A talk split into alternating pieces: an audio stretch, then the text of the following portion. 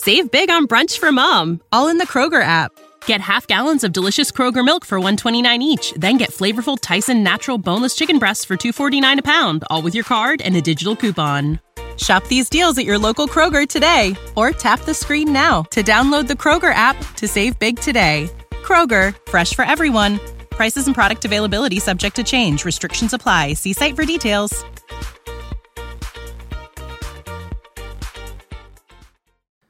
想知道世界一线的畅销书作家是如何做到一年读上八九十本书，而且能记住每本书的内容吗？看这个视频，你就会知道答案。阅读、科技、旅行，生活可以很大。对话设计、学习、思考不嫌太多。这里是 iTunes 获奖播客《狗熊有话说》，一听就停不下来的哦。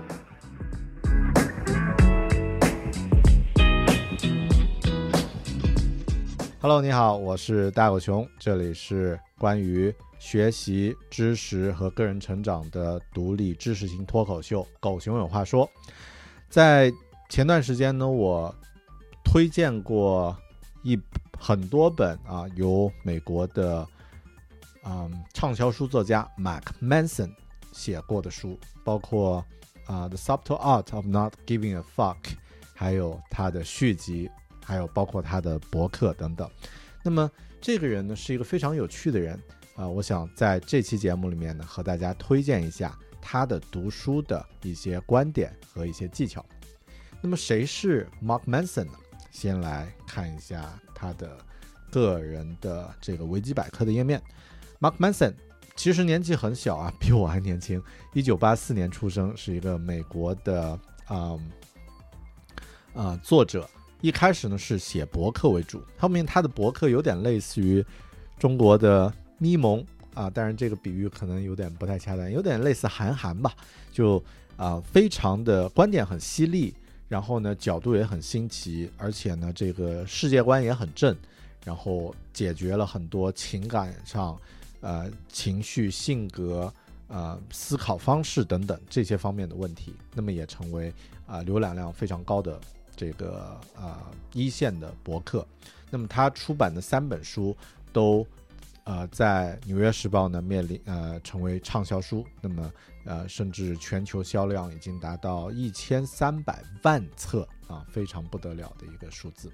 然后呢，他的个人网站呢，大家可以在这里看到啊，有很多的不同的一线电视台的采访，然后呢，也有他的。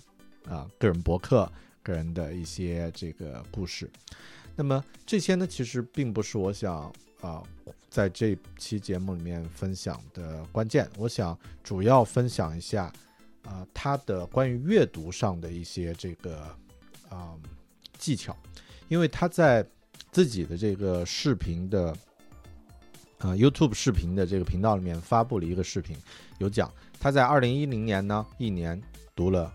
十四本书，但是在二零二零年，十年之后呢，一年读了八十一本书，然后还把还把那些书全部放出来，怎么做到这一点的？那么他有五条经验，在那期视频里面有分享，我想啊和你分享这五条经验。第一条经验，去除你脑子里的声音，也叫 cut the inner monologue。那么是我们每个人在阅读的时候呢，其实脑海里。可能默认的会有一个声音在朗读，比如说，当你拿起一本书在阅读上面的内容的时候，那么这本书上面写着“大狗熊今天打开门”，你脑子里就会有个声音“大狗熊今天打开门”。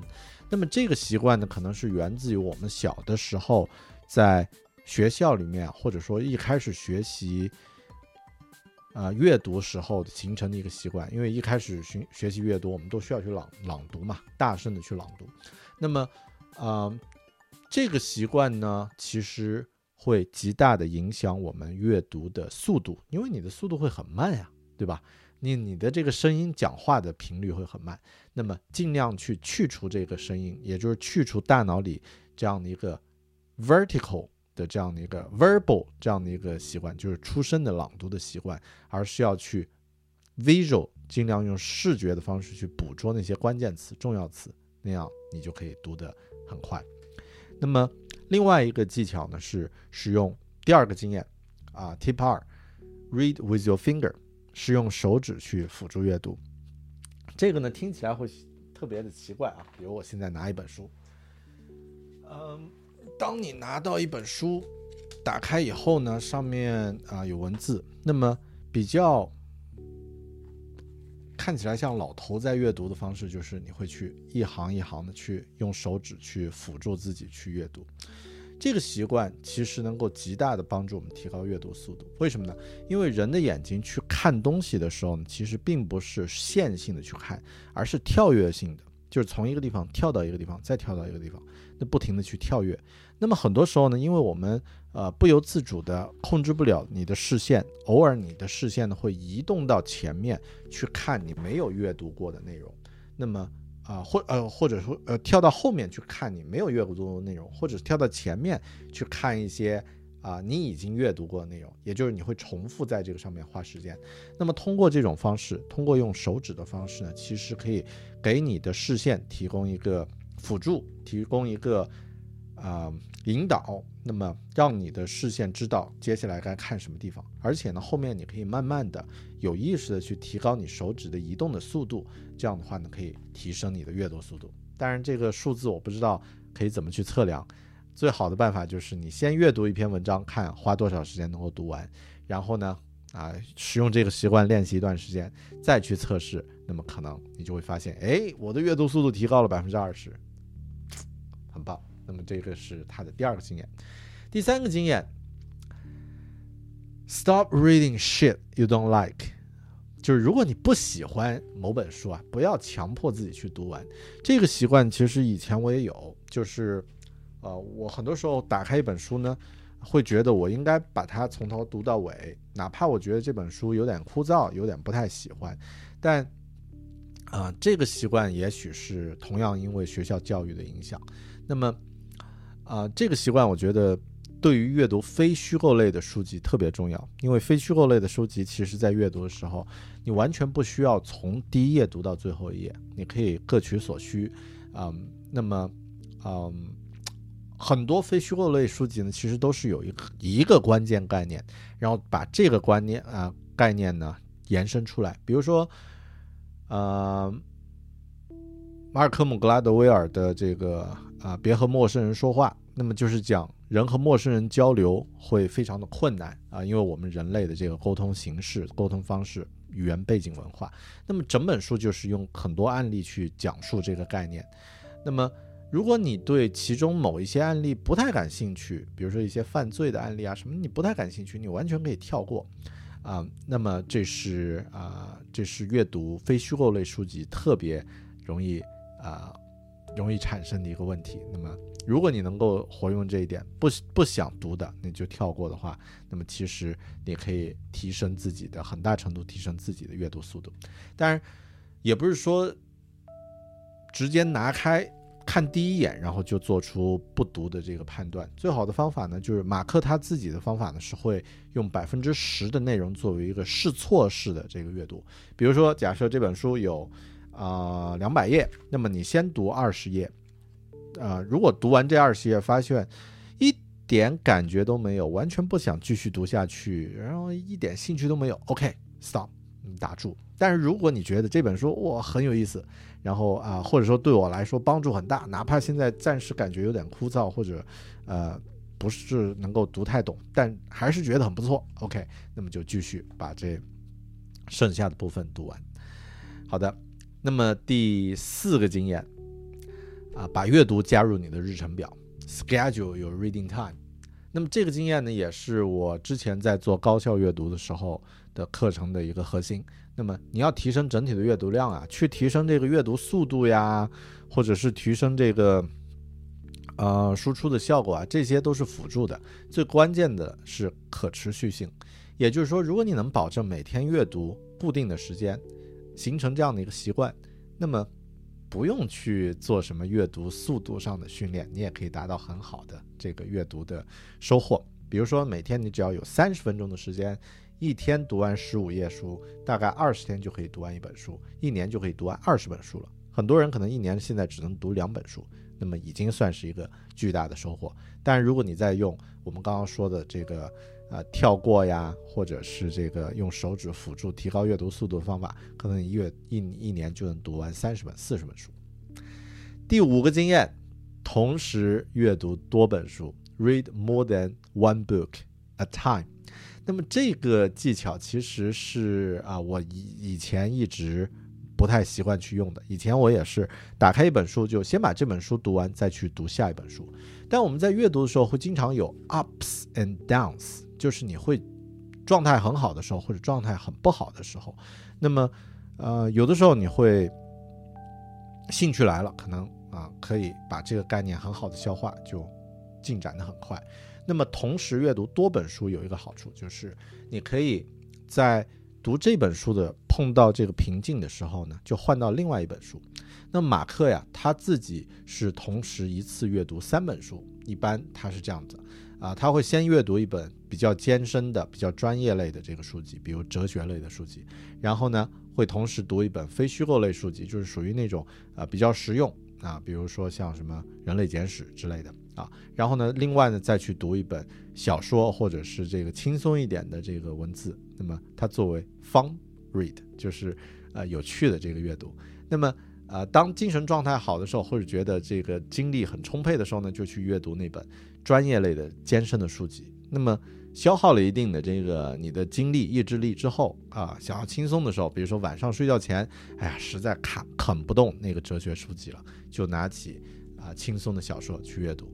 效果呢就会，呃，同时能够保证多线程同时运行，但一次呢还是，当你每次在阅读的时候只在阅读那一本书，那这样的话呢也可以，嗯，保证你的这个进度呢是多样化的。那么这是他的五条建议。最后，我想和大家分享一下马克在这个视频里面呢提到了另外一个很有趣的观点，就是如何去记住你阅读的书。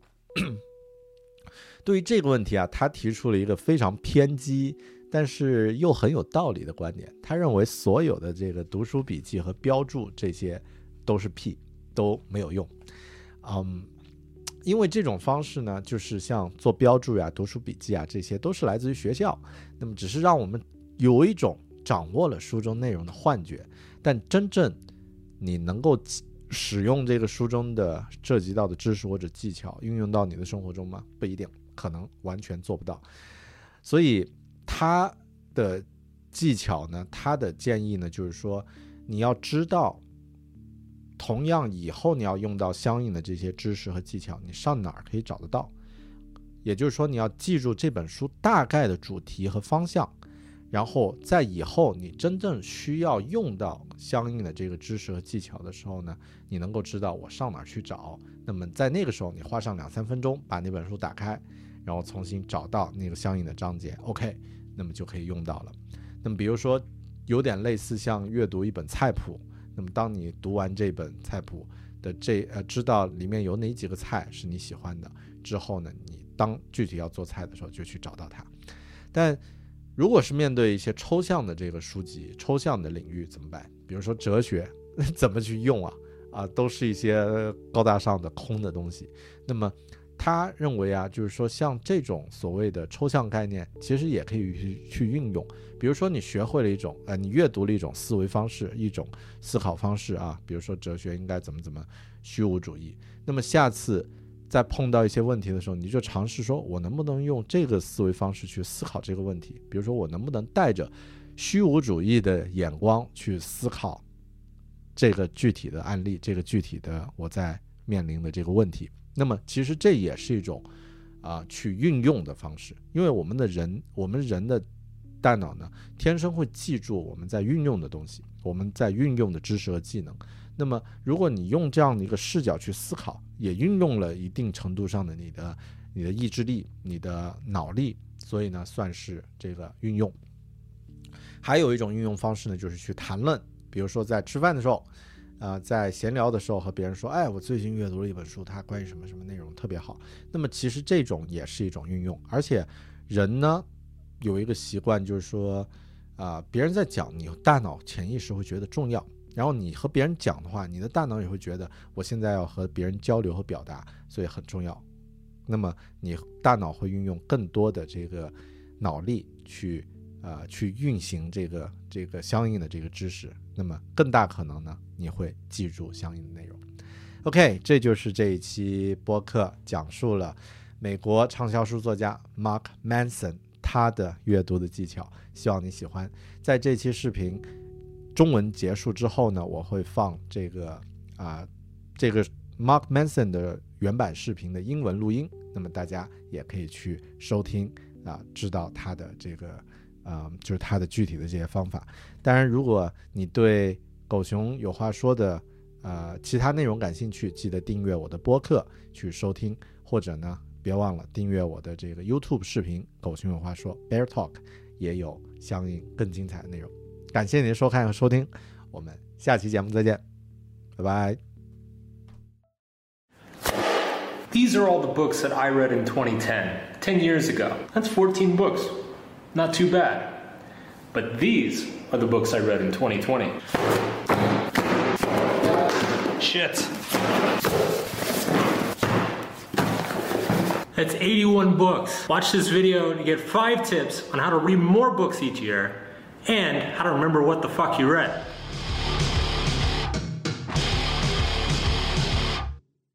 What's up, everybody? Mark Manson here.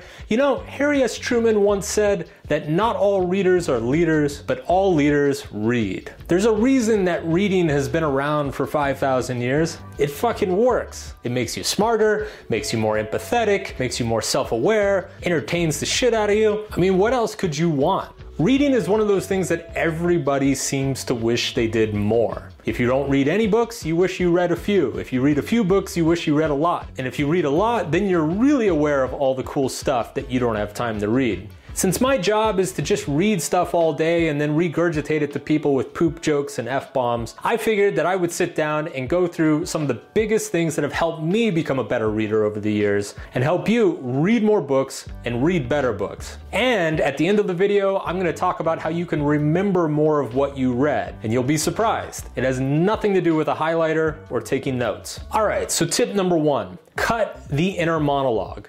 This is probably something you don't even realize that you do. Most people don't. But when you read, there's that little voice inside your head talking out each and every word to you. For instance, you might read, the man turned and deceptively smiled, acknowledging the expectations upon him, even though he had no intention of fulfilling them. The reason you read these words aloud to yourself in your own head is because that's how you learn to read. When we're little snot nosed kids, we're taught to sound out each and every syllable and each and every word. And so we develop this mental habit of enunciating every single sound in our minds as we read. Now, there's a problem with this it's fucking slow, and you don't need to do it. I don't need to sound out deceptively to know what deceptively means. I'm fucking 36 years old. I know what deceptively means. What's incredible is that you can quickly train yourself to turn off your inner monologue. Try it. Try reading something without sounding out the words in your head. You'll find that your eyes can actually move much quicker than the little voice in your head can move. Now, this is weird at first, and of course, it takes practice. But as you get better at it, you will naturally find your reading ability to speed up. Tip number two read with your finger. Now, this one sounds weird, and you're gonna feel like a doofus sitting there with your computer screen moving your finger back and forth, but it's surprising how much it helps. Now, the reason for this is that our eyes are actually not completely stable. Now, when we read text that's in front of us, our eyes kind of naturally jump around and it takes mental effort to keep our eyes focused on each line. This is why a lot of times when you're reading, you lose your spot. You forget which line you're on. You read the same line twice. Sometimes you read a line and your brain will insert the word from below into the sentence that you're reading. It's because our eyes do not move perfectly horizontally. But if you put your finger below the words as you read, it gives your eyes something to focus on and move with, and it stabilizes them. And surprisingly, this makes you read quicker. In fact, a lot of people, just by using their finger to scan the text, can improve their reading speed by up to, I don't know, 20, 30%.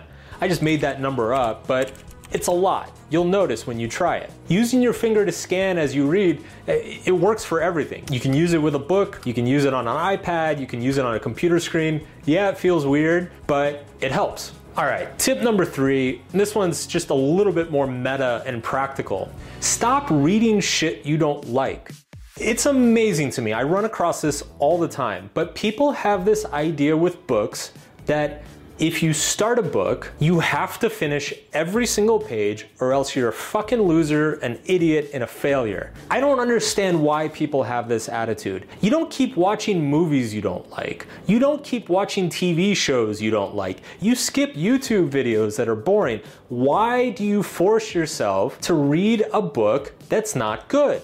It makes no sense. Again, I think some of this comes back to our schooling. In school, you are graded based on how much of the book you read. To get a good grade, you have to read all the book. Life does not work that way. Take it from a nonfiction author, most nonfiction books are full of crap. The average nonfiction book has two, maybe three useful chapters in it. Most nonfiction books are glorified blog posts, repeated over and over and over for 200 pages. If I'm reading chapter one and I get the idea, and then I get the chapter two, and the author is basically just restating the idea from chapter one in a different way, I fucking skip chapter two, I go to chapter three. And then if chapter three is repeating the same idea in another way, I skip that one too. In fact, most books, if I realize that they aren't dense with valuable information, I just go straight to the table of contents and I ask myself, which chapters look interesting? Oh, chapter one, three, seven, and 14. Okay, I'll read those. And then if I read those and they're great, maybe I'll go back and look at another chapter or find something else to read. But if not, that's fine. I'd say half of the books that I end up reading, I probably read half of the text in them, maybe less. And you shouldn't feel bad about this. The point of reading is to serve you, not for you to serve the book. Similarly, if a book is just bad, fucking put it down. Move on to the next one. I have a personal rule. I always read at least 10% of a book before I decide whether to put it down or not. If it's a 200 page book, I give it 20 pages. But if I hit 20 pages and I'm not into it, I look at the table of contents, nothing looks interesting, I put it away. I'd say for every two books that I buy and I read, there's one book that I buy and I, I end up not reading because I just don't really like it. And I don't feel guilty about that. Finally, what you'll find when you start reading more and more is that a lot of nonfiction stuff repeats itself. So at this point, I've probably read like a hundred psychology books. And what you discover is that there are maybe half a dozen seminal studies in the field of psychology, major, major breakthroughs in the field that get repeated all the time. If I have to read about the fucking marshmallow test one more time, done by Walter Mischel in 1972, I'll fucking gag. So when I'm reading a book and I come across, oh, it's the marshmallow test, skip five pages, go on to the next thing. You'll find all the time that authors use similar anecdotes, they use similar examples, they use similar stories, and when you keep running into these things over and over again, just skip them. You already know what's in them, so why read it again? For some reason, out of these five tips that I always give, this one is the most surprising and most difficult for people. I don't understand why people have so much emotional attachment or judgment based on how many words in a book that they read. For nonfiction, if you're reading every single word of every single book, you're doing it wrong. Now, for fiction, it's a completely different story. N- no pun intended. If a fiction book's good, you read every word. If a fiction book's bad, you fucking stop and put it away. All right, tip number four schedule your reading time. Now, everybody I talk to who wants to read more, they all say the same thing. But Mark, I'm so busy. I don't have enough time. You should see my schedule. It's no excuse. Reading is the easiest, most transportable hobby or interest or activity that you ever. It's so fucking easy. You can read on your commutes in the morning or listen to an audiobook. You can read on your lunch breaks. I always have an article or a book to read while I'm eating lunch. I often take a book to the gym and read in between sets or even during sets. Hell, if the books you're reading are big enough, you can do sets with the books. Hell, sometimes I keep a book in the bathroom so I can read while I take a shit. I play a little game with myself. I try to read more pages than I have flushes. I call it poop for pages. that might be the stupidest thing I've ever said on camera. And this doesn't even get into scheduling time in your day. Even without scheduling anything, I can easily find at least 30 minutes a day to read. And then if you schedule time on top of that, it's an easy 60 minutes at least. And this is what people don't understand. Like, people see that I read all these books and they think I'm like superhuman or something. I'm not superhuman. My reading speed isn't that much above the average reading speed. The trick is consistency. The average person can read a page in roughly about two minutes. So if you read 60 minutes per day, that's 30 pages a day. And if you figure the average book is about 300 pages, well, now you're reading a book every 10 days, or 37 books per year. But if you're being smart and you're putting away shitty books and you're skipping shitty chapters, then you're gonna end up reading way more than that. You're gonna end up reading like 40 or 50 books a year. And that's just by dedicating an hour a day. All right, and tip number five read more than one book at a time. This is another one that people have a lot of weird beliefs about, like the idea that reading two books at the same time is twice as mentally challenging as reading one book at a time.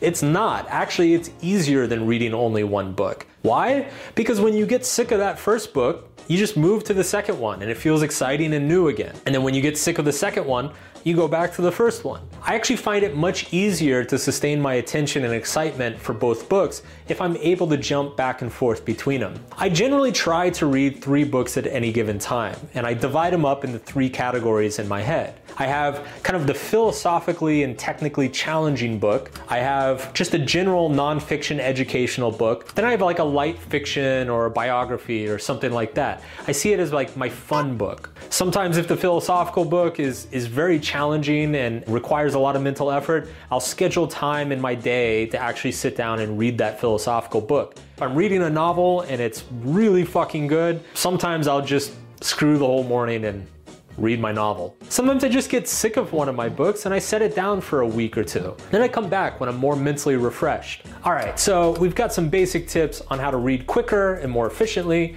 We've got tips on how to be ruthless in your book selection and also how to be more practical in terms of finding time during the day to read.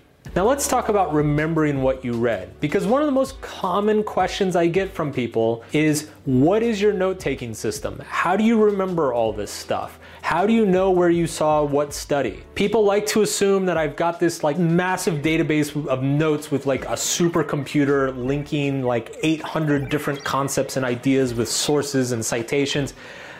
No, no, I don't use any of that stuff. In fact, I use almost nothing. And this actually, let's call this the harsh truth of the day.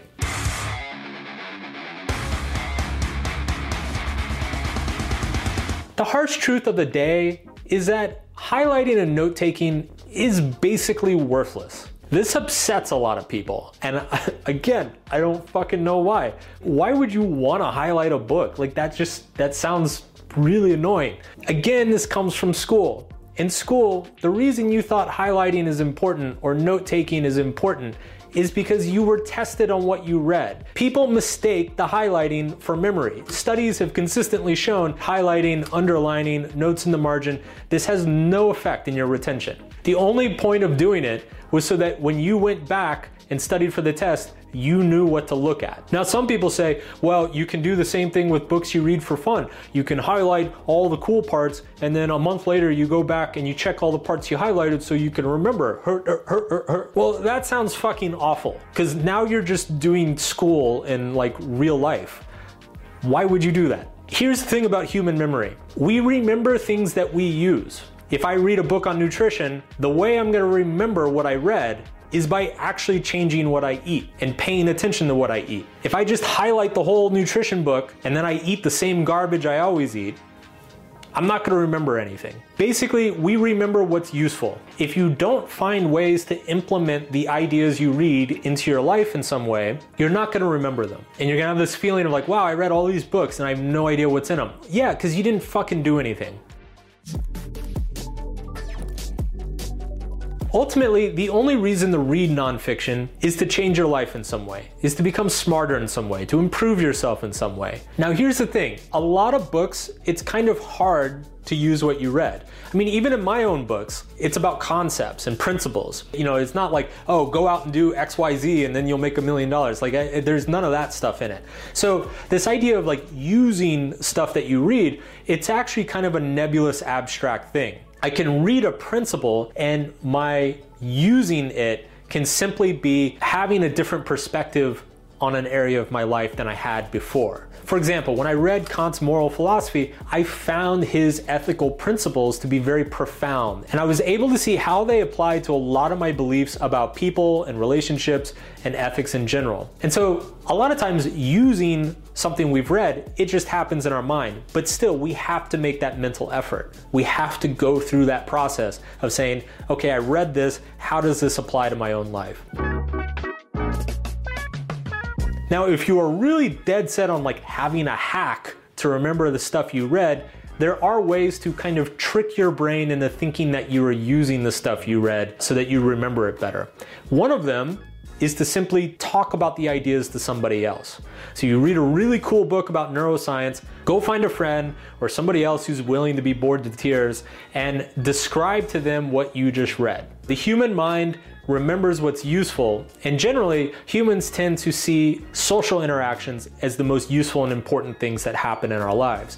So when you tell somebody else about an idea, your brain is subconsciously saying, oh, this must be really important. Now, the last thing I'm gonna say about remembering stuff is that you don't have to remember every idea from every book you've read. You only have to remember what ideas are in every book that you've read. So, speaking of neuroscience, there's this famous neuroscientist named Antonio Damasio. I've read two of his books. I couldn't explain off the top of my head exactly what's in his books. I'm not a neuroscientist, it's not my area of expertise, it's not a piece of knowledge I use frequently. But I remember the arguments in those books, and so I know where to look if I need to find those neuroscience arguments again. So the importance is not necessarily remembering everything you read, it's remembering where you read it. Because when you need something, you can just go grab the book off the shelf and find it. Takes two minutes. I do it all the time. 90% of the stuff in my articles and books, it's because I grab shit off the shelf and I went looking for it. I'm like, oh yeah, there's that thing. There's that experiment. Let me write about that. The only reason to try to obsessively remember every single thing you read is if you want to impress people at parties. And let's be honest, who the fuck wants to impress people at parties? Alright, that's a wrap. Be sure to like this video, subscribe to the channel. I'm gonna have a lot more practical life tips coming out. And, uh, you know, if you're really ballsy, post in the comments how many books you have read this year and how many you wish you could read. I think you'll actually be surprised how easy it is to bridge that gap. Until next time, Manson out. Save big on brunch for mom, all in the Kroger app. Get half gallons of delicious Kroger milk for 129 each, then get flavorful Tyson natural boneless chicken breasts for 249 a pound, all with your card and a digital coupon. Shop these deals at your local Kroger today or tap the screen now to download the Kroger app to save big today. Kroger, fresh for everyone. Prices and product availability subject to change. Restrictions apply. See site for details.